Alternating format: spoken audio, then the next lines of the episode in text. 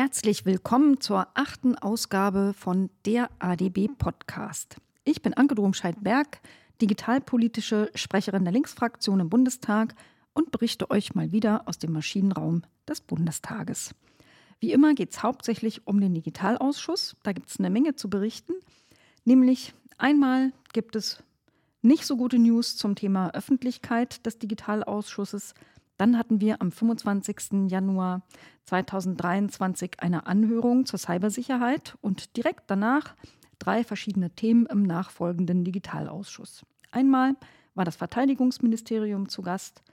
Zum anderen ging es um eine EU-Verordnung zu maßgeschneiderter politischer Werbung, Political Targeting genannt, und es ging nochmal um den KI-Akt, auch in der Union. Ja, und zum Schluss gibt es wie immer ein paar kleine Hinweise für euch. Aber jetzt geht es erstmal um eins meiner Lieblingsthemen, nämlich die Öffentlichkeit des Digitalausschusses. Das ist auch für euch relevant, denn gäbe es die, dann könntet ihr den Livestream gucken, live oder später in der Mediathek. Ihr könntet euch auch in den Raum hineinsetzen und live miterleben, wie dort Entscheidungen zustande kommen. Bis jetzt war es ja so, die Ausschüsse haben grundsätzlich erstmal nicht öffentlich getagt. Man konnte natürlich einzelne Sitzungen oder Tagesordnungspunkte schon immer für öffentlich erklären und das als Ausschuss beschließen. Ich habe daher immer die Öffentlichkeit beantragt, in jeder einzelnen Sitzung. Sie wurde leider praktisch immer abgelehnt. Ausnahmen hat es in der Vergangenheit nur für sehr vereinzelte Tagesordnungspunkte gegeben und eigentlich immer nur dann, wenn irgendjemand externes irgendein Gutachten oder so vorgestellt hat, wo es also niemals um direkte Arbeit der Bundesregierung ging. Auch die Vorsitzende Tabea Rösner von den Grünen hat ja ganz oft angekündigt, dass der Digitalausschuss transparenter und öffentlicher werden soll. Im Koalitionsvertrag steht auch drin, ich lese mal vor, Transparenz und effektive Kontrolle durch Aufsichtsbehörden und Parlament werden wir sicherstellen. Und es steht drin, wir wollen durch mehr Transparenz unsere Demokratie stärken. Uns leiten die Prinzipien offenes Regierungshandelns, nämlich Transparenz, Partizipation und Zusammenarbeit. Und in der Digitalstrategie der Ampel, da steht auch drin, man will insbesondere mehr Kooperation mit der digitalen Zivilgesellschaft. Aber was zur Hölle? Wie soll man denn enger zusammenarbeiten mit der Zivilgesellschaft, wenn sie nicht mal Informationen bekommt? Das geht gar nicht. Und das ist ein Thema, mit dem befasse ich mich seit inzwischen, boah, bald sind es 20 Jahre. Ähm, seitdem bin ich Aktivistin für das Thema Open Government wie man Partizipation und Transparenz verbessern kann. Deswegen ist das mir wirklich ein Leidenschaftsthema. Und ich teile das offenbar auch mit Verfassungsrichtern. Die haben nämlich zuletzt vor ein paar Jahren geäußert, dass öffentliches Verhandeln von Argument und Gegenargument, also die öffentliche Debatte und öffentliche Diskussion, wesentliche Elemente der parlamentarischen Demokratie sind und dass, wenn man ein Mindestmaß an Öffentlichkeit gewährleistet, an der Auseinandersetzung und an der Entscheidungssuche, dass das auch Möglichkeiten für einen Ausgleich widerstreitender Interessen bedeutet.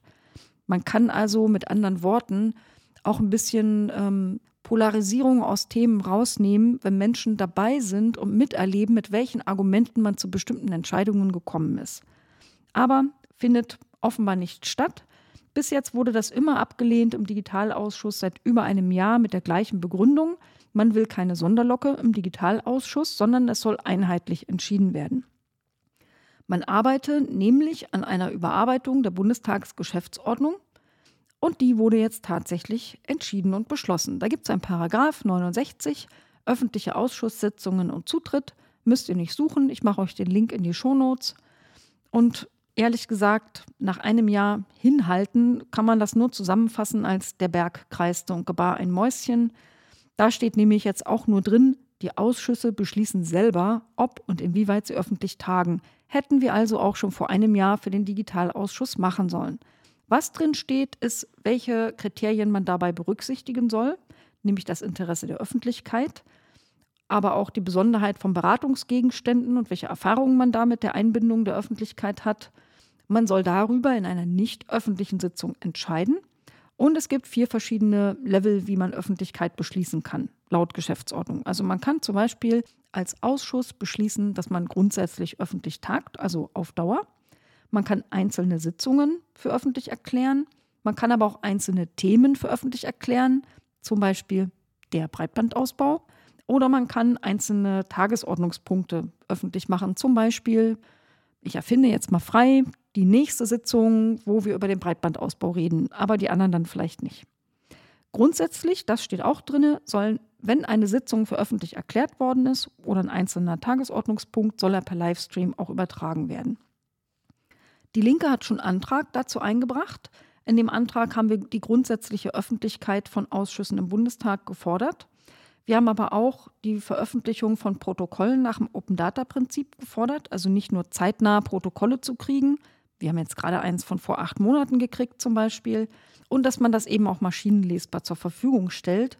Und da in unserem Antrag, verlinke ich euch natürlich auch in den Shownotes, steht auch drin, dass das Default-Prinzip umgedreht werden muss. Es sollte also in der Geschäftsordnung eigentlich drinstehen, im Grundsatz sind alle Ausschüsse öffentlich und man kann dann mit einer guten Begründung die Nichtöffentlichkeit einzelner Sitzungen oder Tagesordnungspunkte beschließen. Ja, dazu ähm, kam es dann leider in der Umsetzung nicht. Wir haben im Digitalausschuss in der Obleuterunde auch am 25. Januar darüber diskutiert. Genau genommen haben wir nicht darüber diskutiert, sondern es wurde von der Koalition ein Vorschlag vorgelegt und der Vorschlag heißt, dieser Digitalausschuss tagt grundsätzlich nicht öffentlich. Ich habe dann als Einzige meinen Senf dazugegeben und lang und breit erklärt, so wie eben hier, warum ich das falsch finde und warum wenigstens der Digitalausschuss progressiv sein sollte, denn schon vor mehreren Legislaturen hat die Enquete-Kommission Digitale Agenda einstimmig über alle Parteien hinweg beschlossen, dass die Ausschüsse des Bundestages öffentlich tagen sollen. Und wer, wenn nicht der Digitalausschuss, hätte hier auch mal Vorreiter sein können. Das alles habe ich da erzählt. Niemand anders hat irgendwas darauf geantwortet oder argumentiert. Es wurde hart abgestimmt. Alle waren dagegen.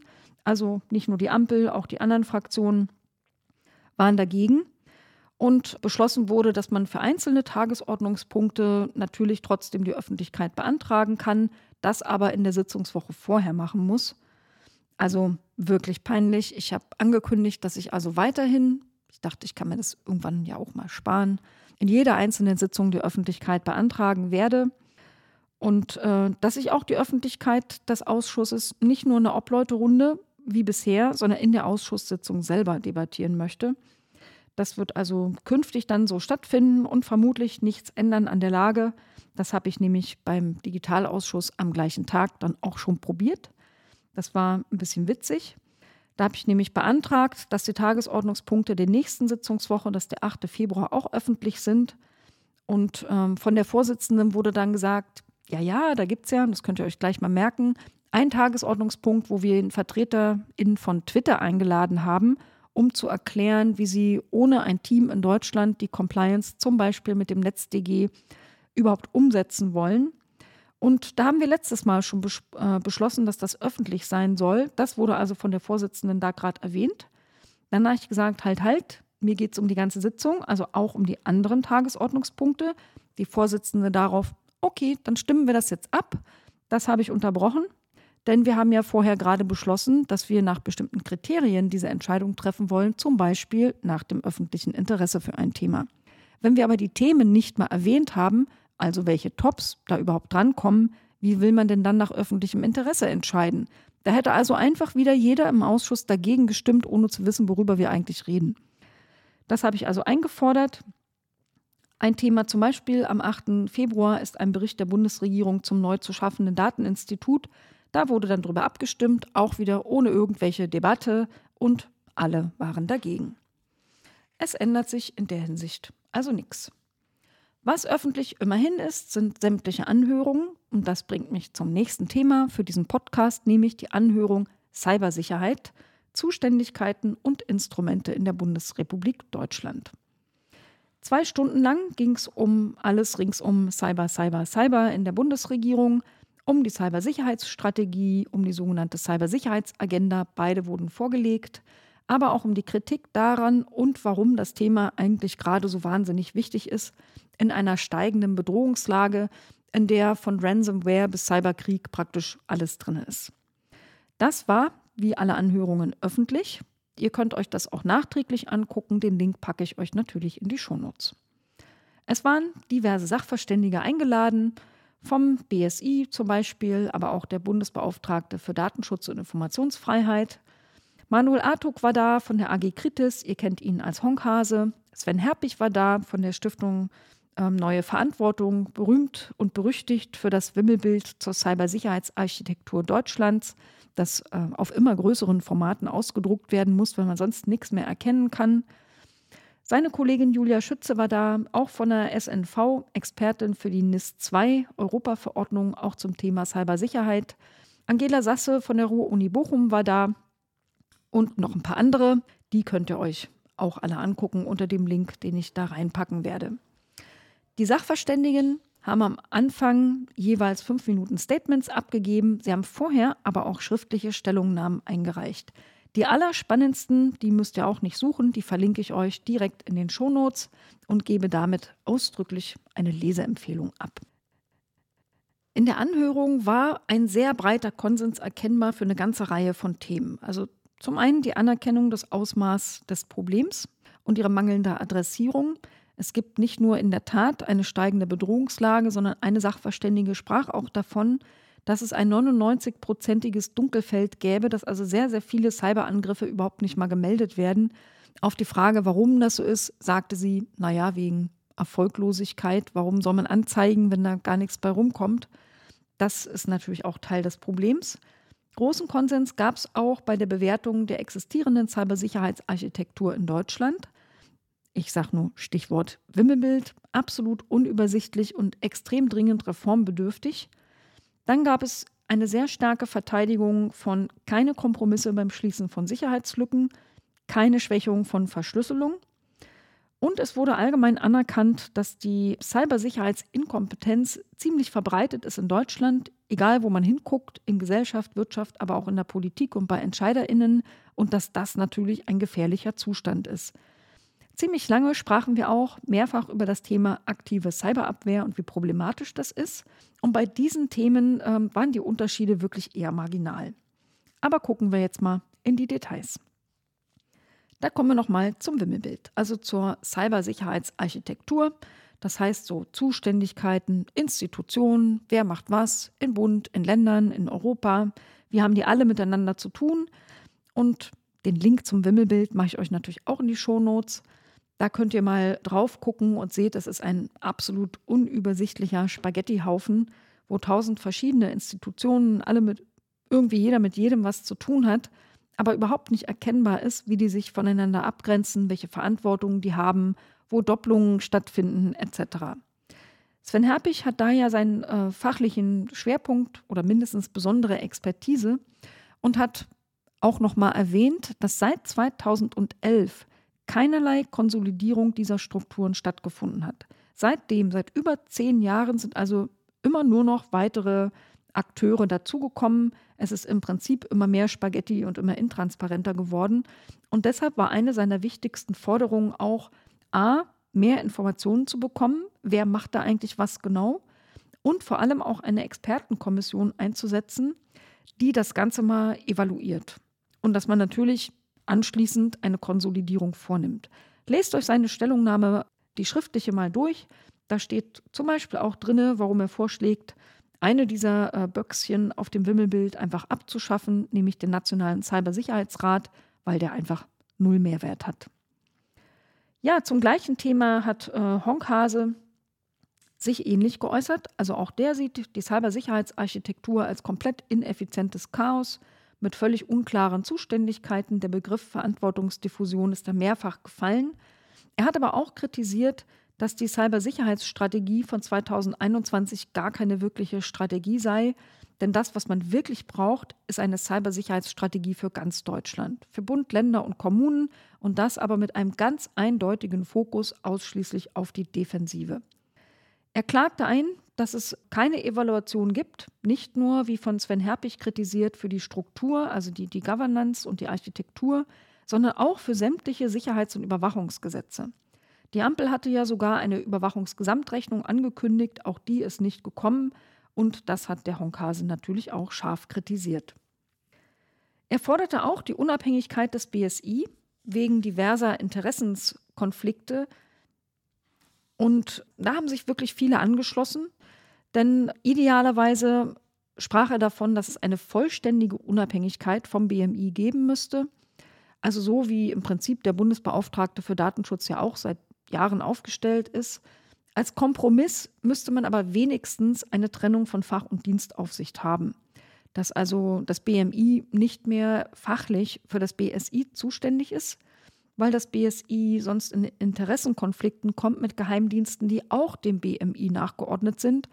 Und ihr wisst ja, Geheimdienste wollen Sicherheitslücken aufhaben, um rumzuschnüffeln und das BSI will sie schließen, weil zuständig für IT-Sicherheit.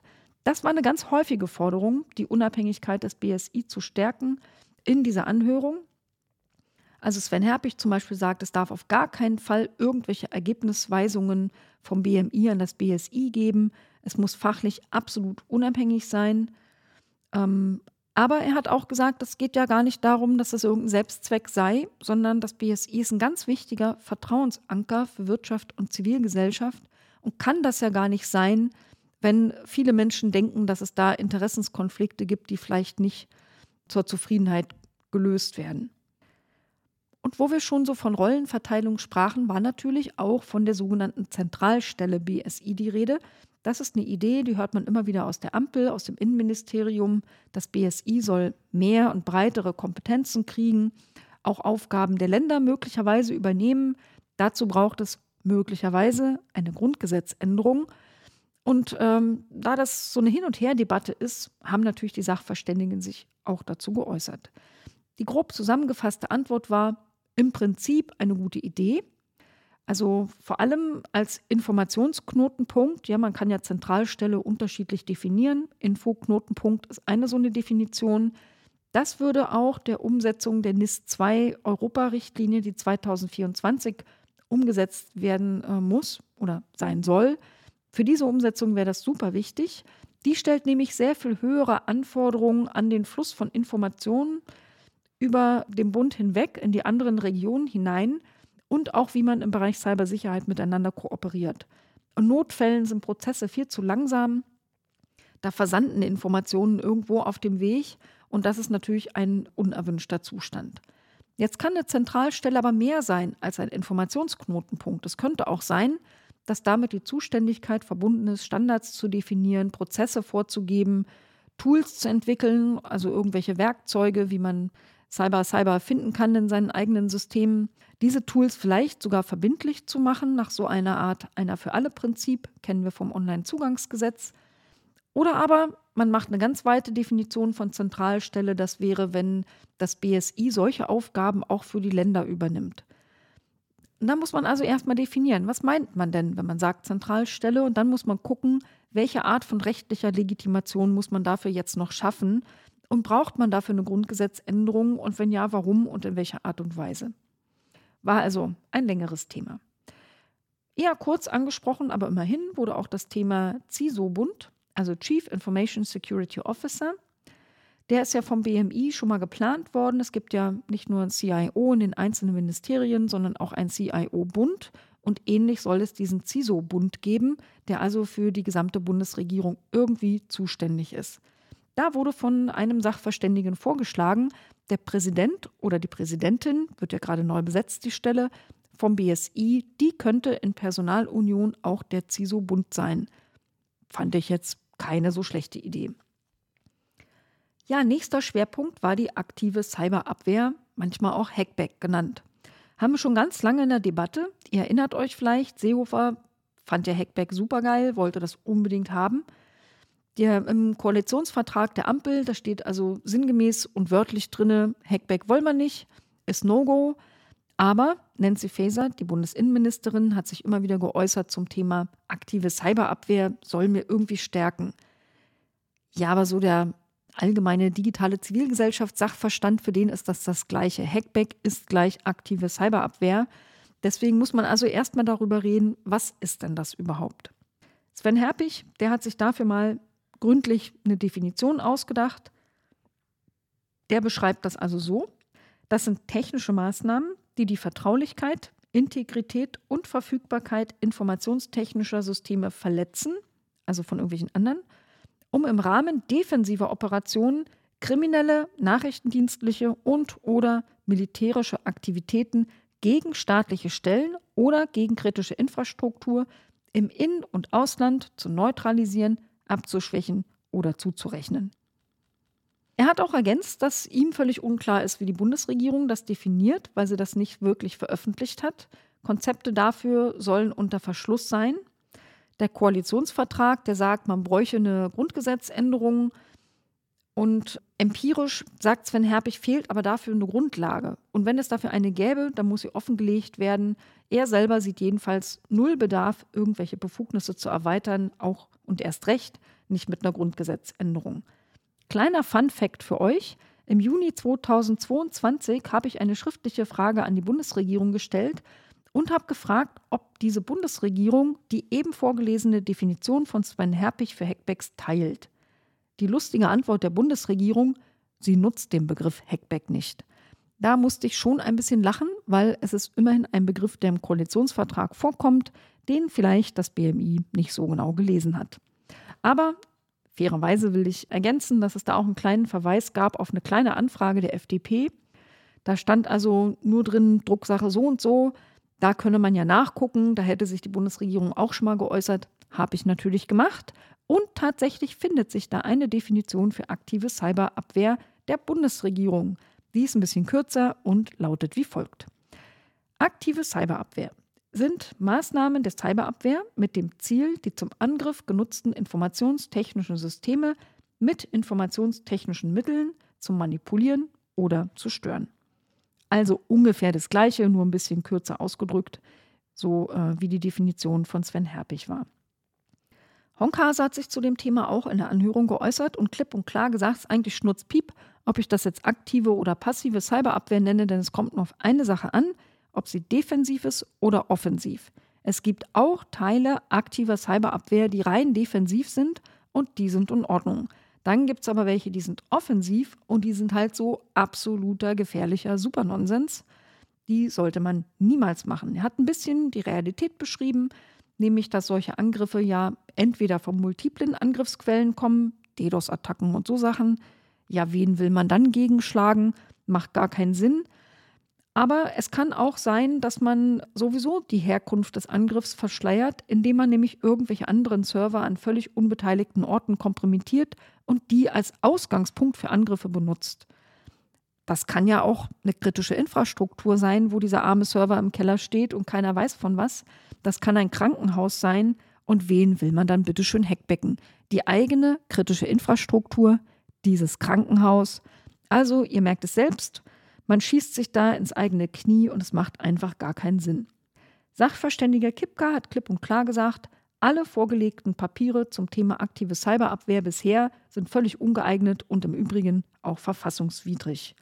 Er hat ergänzt, aktive Cyberabwehr ist ja im Prinzip auch ein Gegenschlag und ein Gegenschlag ist eine Verteidigungsdingsbums. Also wäre im Prinzip ja dafür auch gar nicht das BMI zuständig, sondern das Verteidigungsministerium.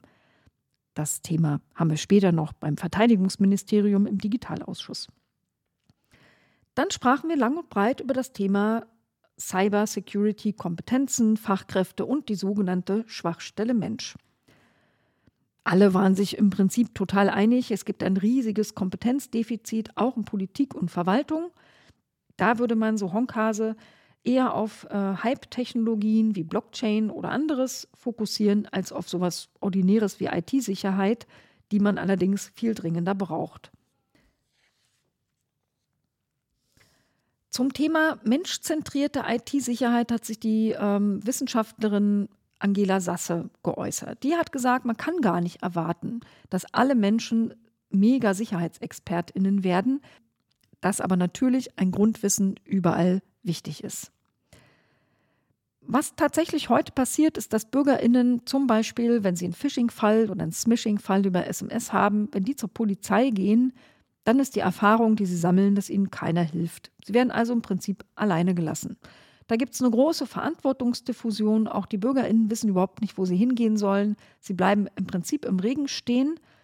Und zum Beispiel weiß praktisch niemand, dass man bei einer BNetzA auch melden kann, wenn man so einen Phishing-Fall hat unabhängig davon, ob man da zum Beispiel Täter ermitteln kann oder nicht. Der Regelfall ist jedenfalls viel zu oft, so Sachverständige Sasse, dass die Verantwortung auf die User abgeladen wird. Da heißt es dann, die Schwachstelle Mensch ist schuld. Und ähm, sie sagt, auch wenn Grundwissen wichtig ist, am allerwichtigsten ist Security by Design. Sicherheit muss einfach sein, sie muss praxistauglich sein. Und genau das ist nicht Realität bei uns in Deutschland. Die Realität sind, es gibt einen Haufen komplexe Schulungen, die meisten davon online. Ich wette, ein paar von euch kennen das, man klickt sich da so durch die sind total ineffizient, denn einerseits muss man Dinge auch in echt trainieren und andererseits gibt es zwar total viele parallele Angebote von solchen Schulungen, aber eine wirkliche Qualitätssicherung findet selten statt. Und da werden in total aktuellen Schulungen völlig veraltete Empfehlungen geäußert, selbst wenn solche Schulungen mit öffentlichen Geldern bezahlt sind. Und so verbreiten sich Praktiken, die nicht mal besonders gut sind für die Cybersicherheit. Und ein Beispiel und jetzt bin ich wirklich gespannt, ob ihr das bei euch auch erlebt, vielleicht am Arbeitsplatz, so wie ich im Bundestag. Wir müssen alle sechs Monate unser Passwort für das Intranet ändern. Und das führt nachweislich zu schlechteren Passwörtern, ist eine veraltete Policy, von der selbst das BSI abrät. Aber im Bundestag machen wir das noch. Und das machen bestimmt ganz viele andere wo auch. Viel wichtiger als alle sechs Monate zwangsweise das Passwort zu ändern, ist, dass man zum Beispiel Zwei-Faktor-Authentifizierung promotet oder dazu aufruft, Passwortmanager zu nutzen. Ja, und so gibt es halt einen Haufen Ratschläge zur Cybersicherheit ohne Qualitätskontrolle, auf chaotischen Wegen, veraltet und parallel. Stattdessen bräuchte es qualitätsgesicherte Inhalte, die aber auch zielgruppengerecht verbreitet werden, nämlich die Themen bei den Leuten da, wo sie sind, die für diese Leute relevant sind. Zum Beispiel in Gamerforen könnte man solche Inhalte platzieren, die mit Betrugsmaschen oder mit Cybersec-Themen rund um Games zu tun haben. Oder da, wo Jugendliche sich rumtreiben, auf deren besonders beliebten Social Media, da könnten halt äh, Dinge thematisiert werden, die für Jugendliche besonders interessant sind. Zum Beispiel zum Thema Grooming ist für mich auch ein Cybersecurity-Thema. Stattdessen ähm, wird halt alles auf die User abgeladen und Sachverständige Sasse fordert einfach mehr Respekt auch vor der Zeit von Usern zu haben und nicht die Anforderungen immer höher zu stellen. Deswegen ist auch die Politik in der Pflicht, denn für Regulierung müssen wir in der Politik dafür sorgen, dass es überhaupt sicherere Umgebungen gibt. Ist ja ehrlich gesagt auf der Autobahn genauso mit der Straßen, wie heißt sie gleich? STVO, Straßen, Straßenverkehrsordnung. Straßenverkehrsordnung heißt das Teil. Sie fordert zum Beispiel eine IT-Produkthaftpflicht. Die gibt es nämlich nicht. Eine Mindest-Update-Pflicht und die Pflicht, Sicherheitslücken zu schließen. Denn ohne solche Vorgaben, ohne verbindliche Regulierung, ist halt vielen Herstellern Sicherheit einfach zu teuer. Die sagen dann, der Kunde zahlt dafür nicht und dann machen sie es nicht, weil ansonsten der Wettbewerber billiger anbietet, weil der es nicht macht. Ja, und bei Sicherheitslücken bin ich gleich beim nächsten Thema. Der Umgang mit Schwachstellen. Honkase hat ganz klar gesagt, Schwachstellen managt man nicht, die schließt man, weil defensives Cyberabwehr. Jede offene Sicherheitslücke ist weltweit eine Gefahr, selbst für Leib und Leben, und er hat auch ein paar Beispiele gebracht. Zum Beispiel, wie die US-Geheimdienste die Sicherheitslücke Eternal Blue in Microsoft geheim gehalten haben und dann blieb sie leider nicht geheim, weil sie wurde von irgendwem geklaut und zu Angriffssoftware umgebaut, zum Beispiel oder dafür ausgenutzt von WannaCry und NotPetya, die beide insgesamt äh, Schäden in Milliardenhöhe verursacht haben. Wenn ich mich richtig erinnere, hat NotPetya dazu geführt, dass 10 Prozent der Computer in der Ukraine verschlüsselt worden sind, und zwar ohne, dass man sie wieder entschlüsseln konnte. Und das ist natürlich unfassbar. Auch Staatstrojaner-Schnittstellen äh, sind missbrauchbar. Das hat zum Beispiel der Chaos Computer Club nachgewiesen. Das Unterverschlusshalten von Sicherheitslücken, das geht einfach nicht und ist von daher einfach immer erzgefährlich. Was es daher braucht, ist eine sichere Meldemöglichkeit, wo man auf keinen Fall irgendwelche Nachteile erleidet, wo eigentlich irgendjemand fragen kann, wie hast du denn diese Sicherheitslücke gefunden? Bist du da in dieses System eingedrungen? Hast du da gegen einen Hackerparagraf verstoßen? Gleich kommen die Handschellen. Das darf natürlich nicht passieren. Deswegen sollte es eine sichere Meldemöglichkeit zum Beispiel beim BSI geben, wo einfach nur dafür gesorgt wird, dass diese Schwachstelle geschlossen wird. Ich habe dann Honkase auch mal direkt gefragt, Sag mal, so damals mit dem Snowden haben wir von der NSA erfahren, dass wir alle ausgehorcht und überwacht werden. Natürlich wurden auch Sicherheitslücken dafür ausgenutzt. Was hat sich denn seitdem geändert? Ist die Welt vielleicht ein bisschen besser geworden? Leider nicht. Habt ihr vielleicht schon geahnt, es ist seitdem so, der Honkhase, alles nur viel schlimmer geworden. Es gab eine drastische Verschlechterung der Gesamtlage. Jeder Mensch ist im Prinzip freiwillig für Online-Überwachung geworden. Und die Veröffentlichung zur Causa NSA hat eigentlich nur dazu geführt, dass die Geheimdienste aller Länder sich gedacht haben, boah ey, was die können, das wollen wir schon lange, das müssen wir auch können. Es kam am Ende auch zu einer Art Ringtausch von Sicherheitslücken zwischen Geheimdiensten und es kam noch private Überwachung dazu. Inzwischen kann man Sicherheitslücken und IT-Kompromittierung as a Service kaufen, zum Beispiel von der NSO Group. Und viele Regierungen und Geheimdienste freuen sich drüber und kaufen den Scheiß auch noch.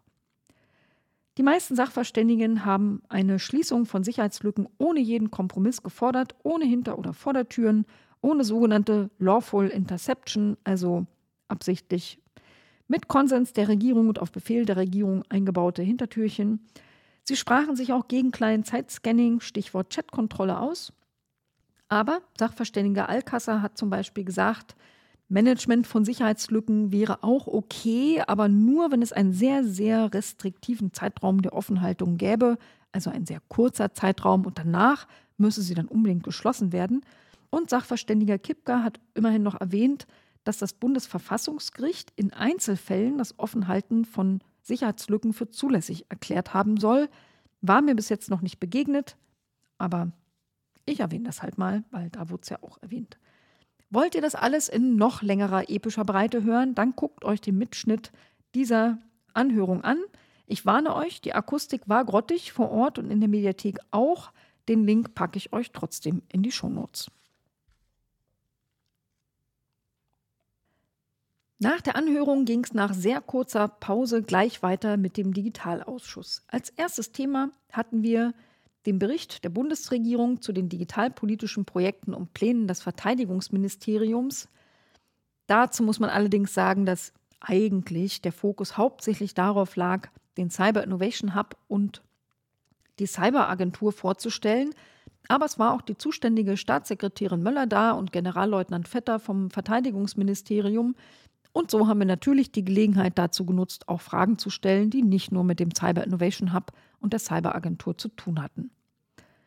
Der Cyber Innovation Hub, der wurde 2017 gegründet als sogenannter Innovationstreiber der Streitkräfte. Er soll eine Schnittstelle sein zwischen Militär und der Start-up-Szene. Und uns wurde da erklärt, dass er seit seiner Gründung schon 144 Innovationen und Ideen irgendwie bearbeitet hat. Natürlich nicht alle erfolgreich, das ist aber Teil des Konzepts. Da kann man also auch Dinge ausprobieren und dann funktionieren die nicht. Das ist also völlig okay. Man führt dazu erstmal Ideenwettbewerbe in der Truppe durch, denn das Ziel ist, praktische Probleme militär zu lösen und sehr, sehr nah dran an der Soldatin und am Soldaten zu sein. Das Ziel ist, in agilen und sehr schnellen Entwicklungsprozessen, das Ziel ist ein Minimal Viable Product, so eine Art Prototyp zu entwickeln. Die Laufzeit dieser Projekte ist entsprechend kurz, nur so wenige Monate, ich glaube im Schnitt so drei oder vier. Dann soll ein umfassender Abschlussbericht erstellt werden. Und wenn der gut ausfällt und das Minimal Viable Product ein überlebensfähiges kleines Produkt geworden ist, dann übernimmt das die Bundeswehr und zahlt nochmal zwei Jahre weiter für eine Pilotierung und die Weiterentwicklung. Gegebenenfalls gibt es dann auch eine Ausschreibung, wo dann möglicherweise das eingebundene Start-up besonders gute Chancen hat, weil es möglicherweise Alleinstellungsmerkmale hat. Diese Start-ups, mit denen man da zusammenarbeitet, die werden übrigens sogar aktiv gesucht vom Cyber Innovation Hub. Also da gibt es Markterkundungen, wo man nach Start-ups forscht, die irgendwie passende Dinge tun können. Wir waren natürlich neugierig, was für Innovationen das Cyber Innovation Hub da schon so zustande gebracht hat. Da wurden ein paar Beispiele erwähnt, zum Beispiel die Entwicklung eines sicheren Messengers für die Bundeswehr, aber auch das Projekt Falke. Die Bundeswehr liebt Abkürzungen. Falke heißt flexibel adaptierbare Lichtversorgung für mobile Kräfte im Einsatz. Also Falke liegt total nah. Falke ist ein Lichtteppich mit LED-Lampen. Stellt euch einfach eine Art, sagen wir mal, robuster Decke vor, so ein Plastevorhang. der so kleine LEDs eingebaut hat und der mit einem Akku vier Stunden lang richtig ordentliches Licht machen kann und zum Beispiel bei Stromausfällen auch für medizinische Spezialkräfte bei der Versorgung von Verwundeten helfen kann. Und am Beispiel hört ihr schon, diese Innovation ist auch für die Ukraine sehr hilfreich und da gibt man, glaube ich, die Idee gerade weiter. Ich habe mal gefragt, ob bei diesen Innovationen auch mal irgendwelche Blockchain- oder KI-Geschichten dabei gewesen sind. Blockchain bisher Fehlanzeige, das ist auch gut so, ist eh versenktes Geld. Und im Bereich KI wurde ein Projekt erwähnt, das nennt sich Prometheus. Das soll mit künstlicher Intelligenz dafür sorgen, dass Lagebilder besser sind und man Personaleinsatz besser steuern kann. Man will also Lagebilder in Echtzeit analysieren, früher auf Krisen reagieren können und sammelt da alle möglichen frei verfügbaren Daten, scrapt also das Internet ab, hoch und runter. Und ja, Personaleinsatz soll dann halt einfacher geplant werden können. Ja, da war auch die Cyberagentur. Die richtig offiziell nennt die sich Agentur für Innovation in der Cybersicherheit. Die wurde 2020 gegründet und ist nach Selbstbeschreibung ein Projektträger. Deren Fokus ist mitnichten so kurzfristig und kleine Lösungen in drei Monaten finden, sondern sehr langfristig. Die haben einen Fokus, der reicht 10 bis 15 Jahre und bezieht sich auf die Förderung von Innovationen und von Forschung zum Thema cybersicherheitsrelevante Aspekte, vor allem mit Bezug auf kritischen Infrastrukturen. Die haben richtig fett Budget. Allein in diesem Jahr stehen im Haushalt 280 Millionen für die Cyberagentur drin. Und wir haben mal gefragt, was läuft denn da gerade so? Aktuell gibt es zum Beispiel, ich glaube, am Tag nach dem Ausschuss war die Deadline, jetzt könnt ihr euch also nicht mehr dafür bewerben, war eine Ausschreibung für einen mobilen Quantencomputer. Und wenn ihr jetzt denkt, hä, Quantencomputer meinem Handy, dann denkt ihr falsch. Mit mobil ist nämlich gemeint, nicht in einem riesengroßen Kellerrechenzentrum, sondern vielleicht in irgendeinem so Standard-Container und damit überhaupt beweglich von A nach B. Also nichts mit Handy, sondern es kann sich halt bewegen, im Container zum Beispiel. Man schreibt auch europaweit aus. Man macht sogar richtig Werbung dafür, weil das natürlich komplexe Sachen sind, wo es gar nicht so viele Leute gibt, die daran forschen und entwickeln. Ja, wir hatten neben diesen beiden Institutionen, wie gesagt, auch noch allgemeine Themen, die hauptsächlich mit dem Kommando Cyber- und Informationsraum zu tun haben, abgekürzt CIR. Keine Ahnung, ob sich das SIR ausspricht. Vielleicht. Ich habe da mal gefragt, liebe Bundeswehr, da gibt es ja jetzt äh, den Einkauf von F-35 Kampfjets von der USA. Da sollen ja super viele Terabyte Daten ständig hin und her fliegen. Ist es denn zutreffend, dass damit auch äh, verbunden sind, äh, viele Millionen Euros zu bezahlen an Amazon Web Services, weil diese Daten halt dort gespeichert und verarbeitet werden? Die kurze Antwort, das ist ja ein US-Flugzeug, bekanntlich, das äh, mit einer US-Systemumgebung kommt. Und ja, in der Tat gehört AWS dazu und ist auch erforderlich. Und ja, man wisse aber auch, sei ein gewisses Problem, deutsche Daten auf dieser AWS-US-Cloud zu hosten. Da würde man gerade aktuell Verhandlungen führen. Da gucke ich natürlich auch in Zukunft genauer hin, um herauszufinden, was dabei rausgekommen ist. Ich habe noch eine unangenehme Frage gestellt, vielleicht sogar eine noch unangenehmere. Nämlich, dass wir von verschiedenen politischen Verantwortungen innerhalb der Regierung reden im Zusammenhang mit Cybersicherheit. Da gibt es zum Beispiel die Cybersicherheitsinnenpolitik und dann auch die Cyberverteidigungspolitik. Und für die Innenpolitik ist natürlich das BMI zuständig mit dem BSI. Und für die Cyberverteidigungspolitik ist das BMVG Verteidigungsministerium zuständig. Liegt ja auch total nah. Aber meine Frage, wie erklärt sich denn diese eigentlich sauber geteilte Zuständigkeit, die einen innen, die anderen außen, wie ist das vereinbar mit einem Bericht, den man vor kurzem im Business Insider lesen konnte, wo davon die Rede war, dass es eine Überwachung der Bundeswehr von KritikerInnen gibt, zum Beispiel von den Kunstaktivisten des Zentrums für politische Schönheit. Warum? Wieso? Weshalb? Ich wollte wissen, stimmt das überhaupt? Wie erklärt sich das? Das Projekt nennt sich Propaganda Awareness. Da gab es dann äh, vom Generalleutnant keine Details, weil er für dieses Thema nicht zuständig ist. Aber er erklärte, die Abteilung Operative Kommunikation der Bundeswehr, die das Projekt gemacht haben soll, die ist eigentlich zuständig für die Analyse von Propaganda im Einsatzumfeld. Die soll also Informationen dort filtern und Bedrohungslagen vor allem für deutsche Soldaten eruieren. Zum Beispiel soll sie Desinformationskampagnen von Russland analysieren und herausfinden, ob es da irgendeine Wirkung gibt, zum Beispiel im Baltikum, die eine Gefährdung für deutsche Soldaten bedeuten könnte. Falls ihr es nicht wisst, es sind in der Tat im Baltikum deutsche Soldaten, zum Beispiel aus Thüringen, stationiert. Ich habe dann nochmal nachgefragt, äh, ja, verstehe ich ja im Prinzip, aber das Zentrum für politische Schönheit hat ja nun so gar nichts am Hut mit russischer Propaganda und Einsatzgebiet Berlin ist ja jetzt auch nicht so, ne? Das ZPS hockt in Berlin und das Einsatzgebiet ist halt nicht im Ausland. Und was soll die Bundeswehr in Berlin das ZPS überwachen? Fragte also nochmal nach. Die Antwort sehr defensiv. Die Staatssekretärin schaltete sich ein. Sie hätte sich jetzt auf dieses Thema speziell nicht vorbereitet, aber sie könne sagen, das Projekt sei beendet. Mit anderen Worten, sie hat zugegeben, dass es existiert hat. Sie hat dann auf eine laufende, noch nicht beantwortete schriftliche Frage verwiesen und hat versprochen, die Antwort darauf nicht nur dem mir unbekannten Antragsteller, Abgeordneten zuzuschicken, sondern auch dem Digitalausschuss. Und es wurde mehrfach dementiert, dass weder Politiker noch MdB davon betroffen seien. Aber das habe ich nicht gefragt. Das habe ich auch nochmal wiederholt. Ich habe gesagt, ich habe nicht nach MdB gefragt. Ich habe ganz klar gefragt, wurde das ZPS überwacht oder nicht. Aber ich kriegte nur die gleiche Antwort wie vorher. Wir kriegen die Antwort auf die schriftliche Frage. Ihr dürft also sehr gespannt sein. Das möchte ich ja echt mal wissen, was die Bundeswehr da im Inneren so rum überwacht hat. Ja, gefragt habe ich auch ähm, nach dem sogenannten Cyber und Information Warfare Center.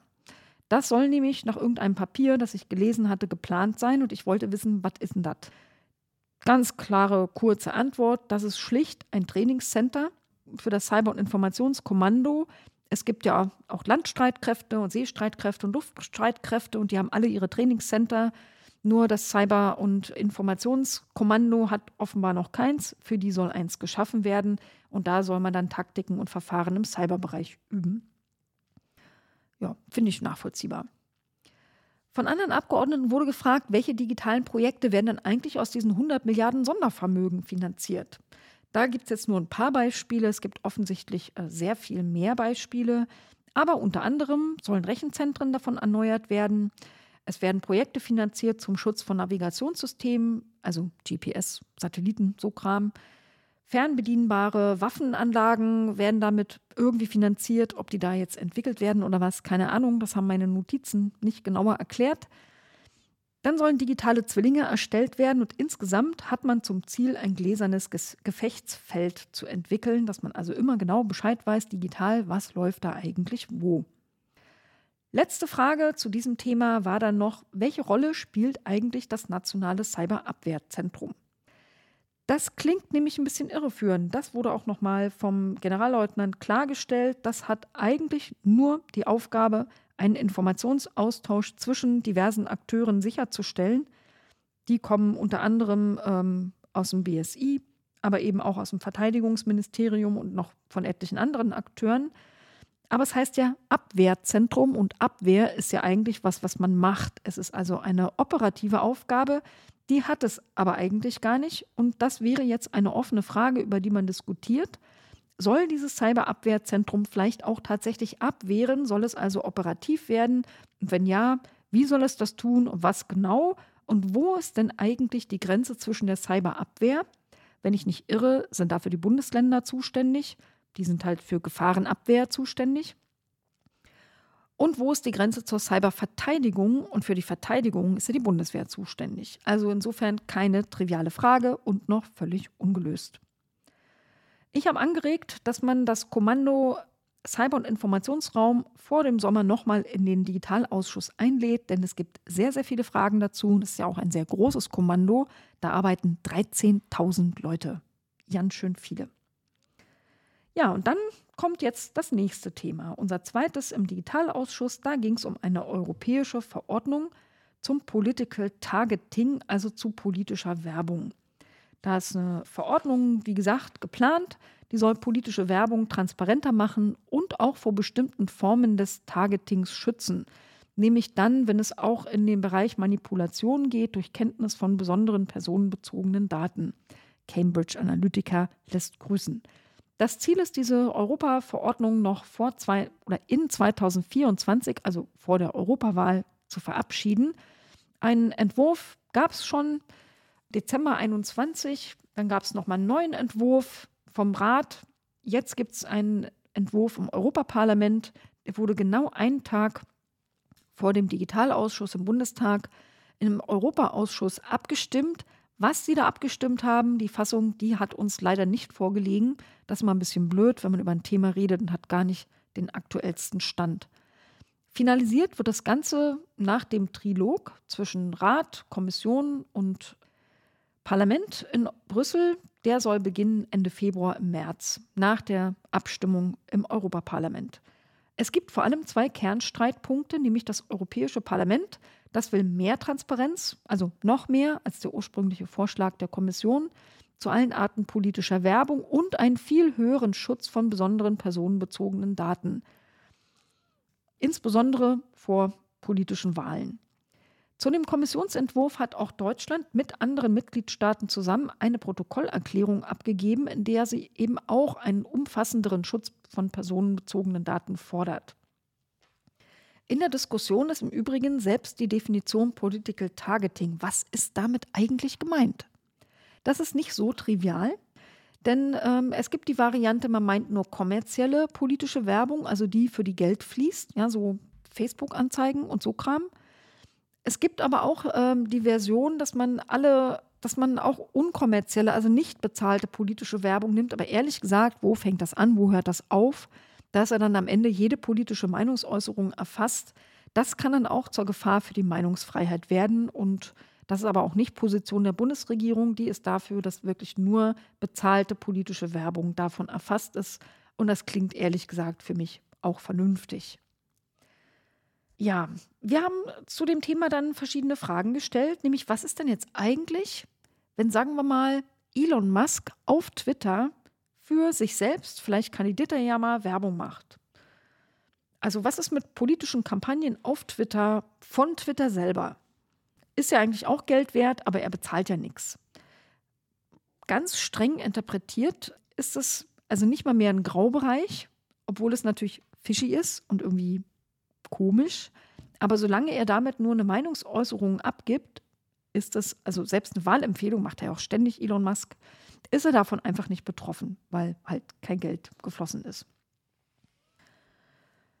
Ja, eine Frage, die auch noch rumkam, war, was ist denn mit Vereinen, also eingetragenen Vereinen, die für politische Parteien politische Werbung schalten, die zum Beispiel auch assoziiert sein können mit bestimmten Parteien, fällt das unter diese Verordnung? Kurze Antwort, ja klar.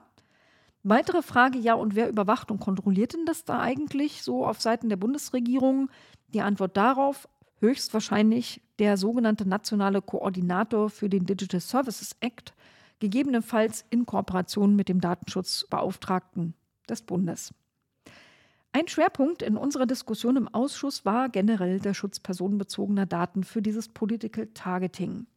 Das BMDV, das habe ich ja schon erwähnt, möchte strengere Regeln, die es im Digital Services Act ja schon geht, gibt äh, und auch in der Datenschutzgrundverordnung übernehmen, möchte also im Prinzip eine konsistente Regelung haben, stößt bisher aber im Rat auf Widerstand. Dafür stoßen wir auf offene Ohren im Europaparlament. Das ist also deutlich dichter dran an der Position der Bundesregierung. Zum Beispiel hätte die Bundesregierung gern, und das befürworte ich auch, einen Nutzungsausschluss für sensible Daten, wie zum Beispiel die Zugehörigkeit zu einer bestimmten Ethnie oder das Betroffensein von einer bestimmten Krankheit. Ähm, das will man da ausschließen und das finde ich auch gut. Ich wollte wissen, wie stellt man denn in diesem Prozess insgesamt sicher, es soll ja dann Opt-in-Verfahren geben. Also wenn man zustimmt, dann können eben auch personenbezogene Daten für dieses Targeting benutzt werden. Wie stellt man denn sicher, dass das ein faires Verfahren ist und man nicht am Ende so ein Desaster hat wie mit diesen Cookie-Bannern, wo alle immer so klicki, klicki, klicki, klicki machen und es gar nicht gelesen haben? Da ist die Bundesregierung auch skeptisch. Am liebsten hätte sie dieses Opt-in gar nicht erst, sondern das komplett draußen. Aber die anderen Mitgliedstaaten wollen halt sehr viel weniger Schutz von Daten und dann ist Opt-in der höchstwahrscheinliche Kompromiss, der kommt und dann wird es wahrscheinlich halt so laufen wie mit den Cookie-Bannern. Ich wollte wissen, in der Protokollnotiz, die Deutschland da abgegeben hat, da soll ja irgendwas mit, machen wir unsere Zustimmung abhängig von Jada Jada drin stehen. Ich wollte wissen, gibt es ein K.O.-Kriterium? Also wirkliche rote Linie, wo die Zustimmung von Deutschland von abhängt. Aus verhandlungstaktischen Gründen kann man uns das leider, leider nicht sagen, keine Aussagen zu roten Linien machen. Generell wurde aber nochmal betont, sei Deutschland für besseren Schutz bestimmter Daten. Mich interessierte auch das sogenannte zentrale Transparenzarchiv. Da sollen nämlich solche Wahlwerbungen registriert und auch archiviert werden. Das ist eine Forderung des Europaparlaments. Ich wollte wissen, was ist denn dann da drinne? Sind da auch Metadaten drin? Also Kriterien der Werbung? Wie vielen Menschen wurde das angezeigt? Wann ausgespielt und wie lange? Nach welchen Kriterien? Also wer hat es eigentlich warum angezeigt gekriegt? Wer hat dafür bezahlt? Wie viel Geld? Und es ist vor allem auch Open Data, also maschinenlesbar. Und wer hat eigentlich mal Zugriff auf diese Daten? Nur irgendwelche ForscherInnen oder auch zum Beispiel ich? Die Antwort der Bundesregierung war, aktuell sind gar keine Metadaten vorgesehen, sondern nur eine Archivierung der Werbung selber. Aber gleichzeitig wurde gesagt, eigentlich ist das komplette Archiv noch total unklar. Ähm, man will als Deutschland auch einen sehr offenen Zugang, aber es ist völlig unklar, welcher geplant ist. Deutschland will auch Open Data, aber es ist ja noch ganz unklar, welche Daten erfasst werden und ob die Maschinen lesbar sind. Ach, ist erst recht unklar. Und vielleicht kommt ja nicht mal das Archiv überhaupt. Ja, also ich fasse euch das mal kurz zusammen zum Political Targeting, Europaverordnung. Alles ist noch sehr im Fluss. Und damit kommen wir zum letzten Thema. Da ging es um künstliche Intelligenzverordnung, auch in Europa. Wir bleiben also in Brüssel. Zur KI-Verordnung habe ich im September 2022 schon mal vom äh, Digitalausschuss berichtet. Das findet ihr auf meinem YouTube-Kanal, verlinke ich euch in den Shownotes. Da könnt ihr euch die Geschichte dieses AI-Acts näher anhören. Da gab es zwei Anträge, die waren anders für die Befassung im Digitalausschuss von der CDU, CSU und von der AfD. Ehrlich gesagt, beide Anträge halte ich für neoliberalen Mist. Die sind mir keine Zeit wert, auch nicht Redezeit hier im Podcast. Da werden Bürgerrechte ignoriert und Maßnahmen zur Risikominimierung als reine Wettbewerbsbehinderung gesehen. Damit kann ich nicht viel anfangen. Deswegen gebe ich euch nur wieder, was wir mit der Bundesregierung und ihrer Vertreterin, Staatssekretärin Anna Christmann, da zu global galaktisch diskutiert haben. Wir haben zum Beispiel äh, gefragt, die tschechische Ratspräsidentschaft hat ja die Definition von KI enger gefasst, wie die Bundesregierung das so findet. Die Bundesregierung findet das sehr gut so, denn so wird die KI-Verordnung auch handhabbarer und ist eben nur KI drin und nicht alles Mögliche. Dann war eine Frage, wie sollen denn Erkenntnisse, die aus Reallaboren herauskommen und wie soll vor allem die KI-Roadmap, die angekündigt worden ist von der Ampel, wie soll denn das umgesetzt werden? Antwort der Staatssekretärin, dazu soll es sehr zeitnah ein nationales Gesetz zu Reallaboren geben. Davon habe ich zum allerersten Mal gehört. Mal gucken, was dann da so drin steht. Ich habe noch mal eine fiese Frage gestellt. Ähm, der Koalitionsvertrag schreibt ja sehr klipp und klar und völlig interpretationsfrei vor, dass sich die Koalition in Europa äh, für eine komplette Ablehnung der Gesichtserkennung im öffentlichen Raum einsetzt. Nun ging aber das Gerücht, dass die Bundesregierung eine retrograde Gesichtserkennung okay findet in Europa, also auch in diesem KI-Akt. Retrograd bedeutet, dass man also später Videodaten auswertet und dann zum Beispiel nach einer Demonstration drei Tage später eine Gesichtserkennungs-KI drüber laufen lässt. Die Staatssekretärin sagt, ja, da geht es ja um Strafverfolgung im Nachgang, zum Beispiel siehe Sturm auf Kapitol, wäre doch total wichtig und das fällt ja auch nicht unter die Echtzeit-Fernerkennung. Woraufhin ich Sie nochmal darauf hingewiesen habe, dass im Koalitionsvertrag kein Wort von Echtzeit-Fernerkennung steht. Da steht halt nur Gesichtserkennung im öffentlichen Raum lehnen wir auf europäischer Ebene ab. Da steht keine Differenzierung von Echtzeit oder Retrograd, also muss das für alles gelten. Woraufhin die Staatssekretärin meinte, genau der Satz aus dem Koalitionsvertrag wurde aber auch an Brüssel weitergeleitet. Woraufhin ich nochmal nachfragte, also keine retrograde Gesichtserkennung, ist, steht, ist das eine Fake News oder so? Da wurde dann am Ende doch zugegeben, naja, das wurde halt zusätzlich zur Stellungnahme in Deutschland noch dazu geschrieben. Erst der Satz aus dem Koalitionsvertrag und dann der Disclaimer, die retrograde Gesichtserkennung, die sei aber auch aus Sicht von Deutschland zulässig ehrlich gesagt, klarer verstoßen kann man ja wohl kaum gegen den eigenen Koalitionsvertrag. Peinlich finde ich das. Ja, und damit sind wir durch mit den Inhalten aus dem Digitalausschuss. Ich habe noch ganz kleine sonstige Sachen für euch. Ich wollte euch zum Beispiel darauf hinweisen, dass wir in der letzten Sitzungswoche das Thema Chatkontrolle im Plenarsaal hatten, nämlich aufgrund eines Antrages der Linksfraktion.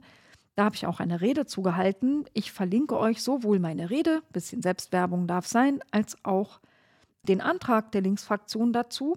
Unten in den Shownotes, da steht sinngemäß drin, dass wir die europäische Verordnung in ihrer aktuellen Version in Gänze ablehnen. Es ist wirklich ein Gruselkabinett aus Grundrechtsverletzungen. Das erzähle ich auch in meiner Rede, die wahnsinnige 120 Sekunden lang ist. Ich glaube, ein paar Sekunden habe ich überzogen. Mehr Redezeit hatte ich nämlich nicht. Dann möchte ich euch gerne noch hinweisen auf schriftliche Fragen von mir. Ich habe nämlich zum vierten Mal seit vier Jahren zum Thema IT-Sicherheitsstellen des Bundes und ihre Besetzung die Bundesregierung befragt. Das verlinke ich euch auch in den Shownotes. Das Ergebnis dieser schriftlichen Frage war, es ist wirklich immer noch, sogar mehr als im letzten Jahr, jede fünfte IT-Sicherheitsstelle im Bund unbesetzt. Und wie die letzten drei Jahre ist der negative Spitzenreiter das Trara Bundesgesundheitsministerium. Auch nach Regierungswechsel sind weiterhin sage und schreibe 80 Prozent aller IT-Sicherheitsstellen im BMG unbesetzt. Ich kann euch verraten, es sind zweieinhalb Stellen, die dort besetzt sind. Dann wundert einen auch nicht mehr, warum man immer mal wieder von E-Class im Zusammenhang mit der Digitalisierung im Gesundheitswesen hört, die irgendwie mit unsicheren Daten zu tun haben. Da fehlt ja die Kompetenz im BMG, das zu beurteilen. Das war's in Kürze oder nicht so kurz aus dem Maschinenraum des Bundestages, aus dem Digitalausschuss, diesmal ein Ausschuss und eine Anhörung. Mir bleibt zum Schluss euch nur zu danken, wenn ihr bis hier durchgehalten habt, den nächsten Digitalausschuss für den 8. Februar anzukündigen. Ich erinnere, ein kleiner winziger Tagesordnungspunkt wird öffentlich sein, nämlich Twitter ist zu Gast. Und am 1.3. gibt es eine öffentliche Anhörung zum Thema Chatkontrolle. Da lade ich euch natürlich auch herzlich ein. Ansonsten freue ich mich, wenn ihr diesen Podcast abonniert, von ihm erzählt, ihn mit dem Hashtag der ADB Podcast irgendwie kommentiert und mir auf allen Wegen, die euch zur Verfügung stehen, Feedback dazu gibt. Vielen Dank fürs Zuhören und bis zum nächsten Mal.